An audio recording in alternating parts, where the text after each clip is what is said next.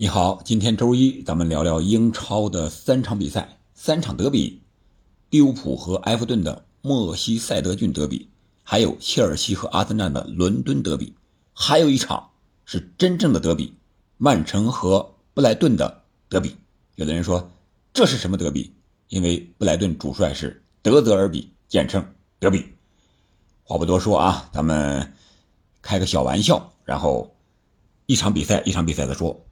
埃弗顿在客场零比二输给了利物浦。这场比赛呢，我觉得埃弗顿的战术没有任何问题，那就是稳守反击。但是利物浦这边呢，我个人感觉他能够取胜，应该说是以前裁判对他的误判，导致他们极大的抗议。这个抗议现在看是生效了。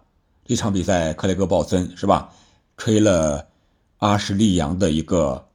两黄变一红，啊，又 VR 提醒之后，又给了一个点球，然后最后时刻，啊，萨拉赫又凭借努涅斯的这个助攻打了一个单刀，二比零。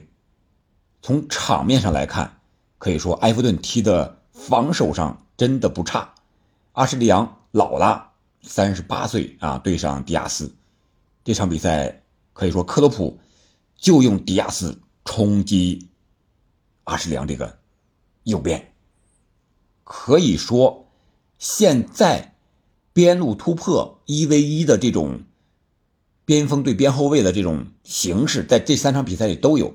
你比如说曼城对多库是吧？要多库有多库啊！他对上是老将米尔纳，三十七岁。然后呃那边又有三山勋对凯尔沃克啊，虽然凯尔沃克很厉害，但是三山勋也有很多突破的机会。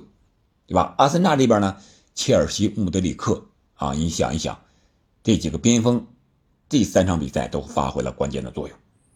话又说回来，利物浦这边，我觉得刚才讲到为什么裁判啊这么，除了这两点之外，还有一点就是利物浦的科纳特有一张红牌，或者说是两黄变一红的机会，裁判手下留情了，这个不能不让想起来。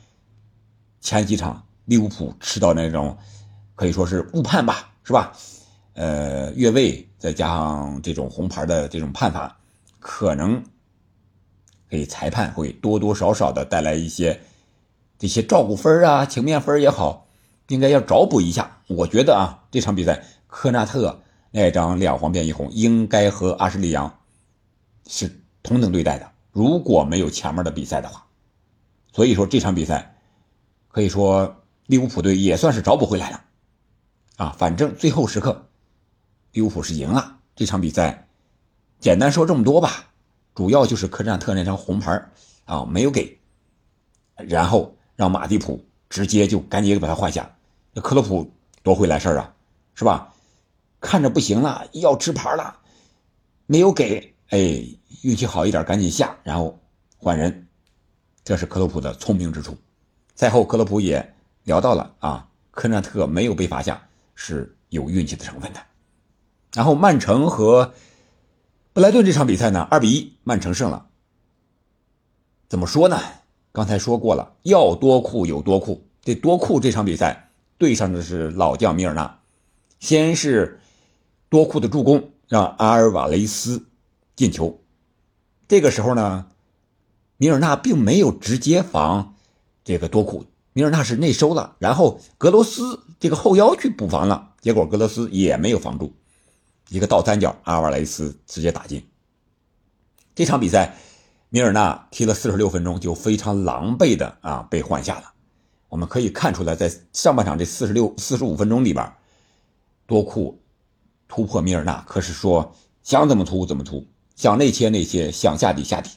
这就是老将对上这些速度快的这些，呃，个人能力特别强的边锋，确实是没法防守。所以说，现在各队都有快边锋，都去突击对手的边后卫这个位置，这是一个惯用的打法了。然后呢，这场比赛的关注点呢，就是两个主教练是吧，都是相互之间对自己都是啊，感觉是那种。吹捧也好呀，或者说是夸奖也好呀，啊，反正说对手都是很厉害，啊，这场比赛也可以看出来，布莱顿，嗯，相对瓜迪奥拉来讲，首先在道行上还是差那么几千年吧，是吧？如果说是瓜迪奥拉有千年的道行，那你多呃这个德泽尔比也就是五百年的道行，差一半。再一个就是阵容上讲，罗德里的回归在后防线上这一块对曼城来说是最大的一个定海神针，稳了。然后，呃，其他的个人能力方面，我觉得三球王发挥的还是可以的。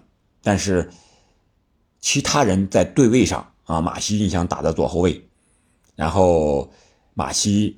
在罚界外球的时候，一个不经意的罚球，一个对手的回传他没接到，然后让哈兰德抢断打进了第二个球，啊，这个可以说就是一瞬间电光火石之间，这个球就没了。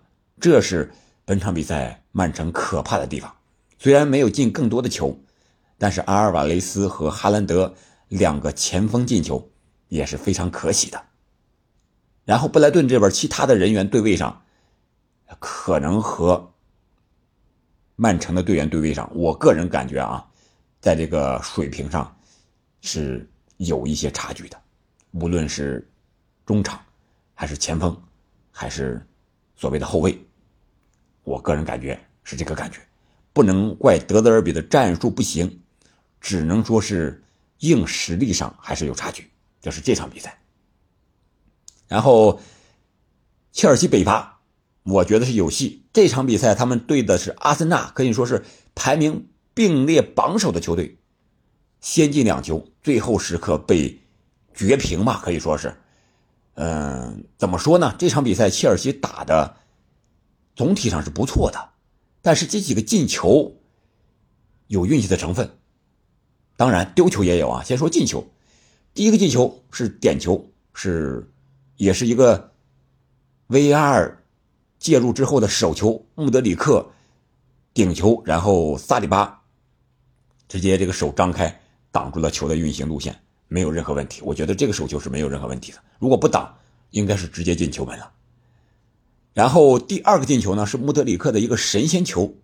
说到神仙球，插一句，最近神仙球特别多，就像这种边路四传四射的球，穆德里克左脚，哎，进了。这就是好球，然后之前，呃，拜仁对弗莱堡的时候，科曼右边右脚也有一个类似的进球，然后本轮西甲的马竞的格里兹曼也有一个，他禁区之内看着等着传莫拉塔呢，结果不知道是有意的还是无意的射门推了一个近角，球也进了，守门员没有反应过来，连西蒙尼都没有反应过来，所有人都在等着他传，结果他却射门了，这是格里兹曼。可能不一样的地方，大家也可以讨论一下这三个球到底哪个更具偶然性，哪个更是蒙的啊？欢迎在评论区留言。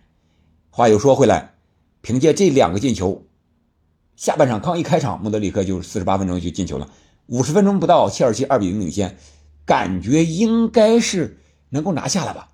特别是随后，呃，帕尔默还有一个。抢断大卫拉亚的一个球险些打进，但是他没有打进之后，然后这个运气就转到阿森纳这边了。然后切尔西的门将是吧？桑切斯失误，在后场传球好像是给恩佐了吧，然后没有拿到，直接来了赖斯的脚下。赖斯就这么大机关的后腰，他就是靠这种长传的调度起家。成名的，对吧？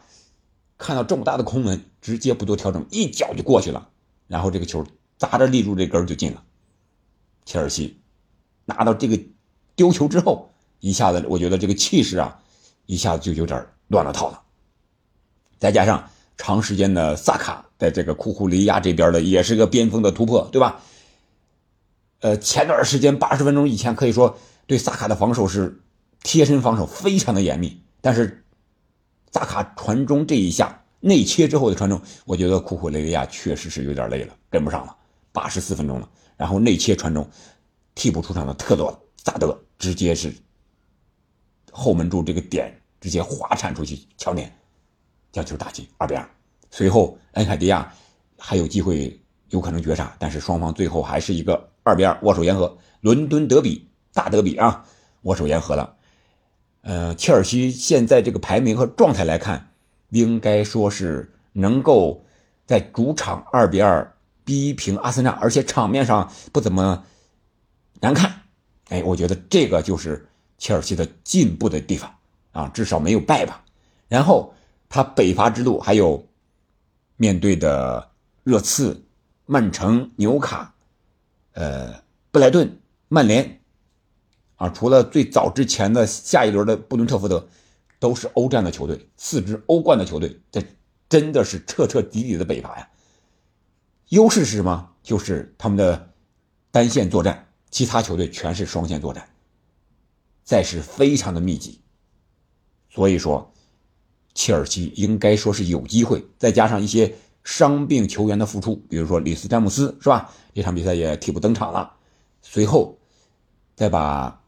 其他的一些队员在，你像恩佐呀、坎塞多呀这些双线作战的，最好是轮换轮换，要不然十一月份还有双线作战，你这些主力球员不轮换，你即使被老板杀了，你这艾梅不是艾梅里是波切蒂诺，你也应该轮换，都是硬仗，怎么打？这些球员是关键之关键。啊，我觉得切尔西主要是在用兵上用好了的话，北伐是真有戏。别看对阵的是强队，现在像穆德里克，他这些球虽然是神仙球，他国家队也有个神仙球，对吧？他的运气来了，他的信心来了。这种年轻的队员一旦打出信心来，这就很强很厉害，什么球都能进了。然后加拉格尔啊，越踢越好。呃，后防线上，我觉得这个科尔维尔啊，让他打边后卫，有的时候可能会更好。让那这个库库雷利亚一组打右边后卫，防内切，其实也挺好的。哦，这种打法也是一个很好的一个战术，一个思路啊。为什么要换呢？对不对？我觉得波切蒂诺如果是想明白了，库库雷利亚反正在那边也打得好，那就打呗。哎。也许会收到意想不到的效果，好吧？今天这三场比赛咱们就聊到这儿，明天咱们再聊聊剩余的几场比赛，然后又有欧冠了，然后十一月份还有国家队的世预赛要开始了，特别是咱们国足的，咱们随后一一带来，好吧？感谢您的收听，我们下期再见。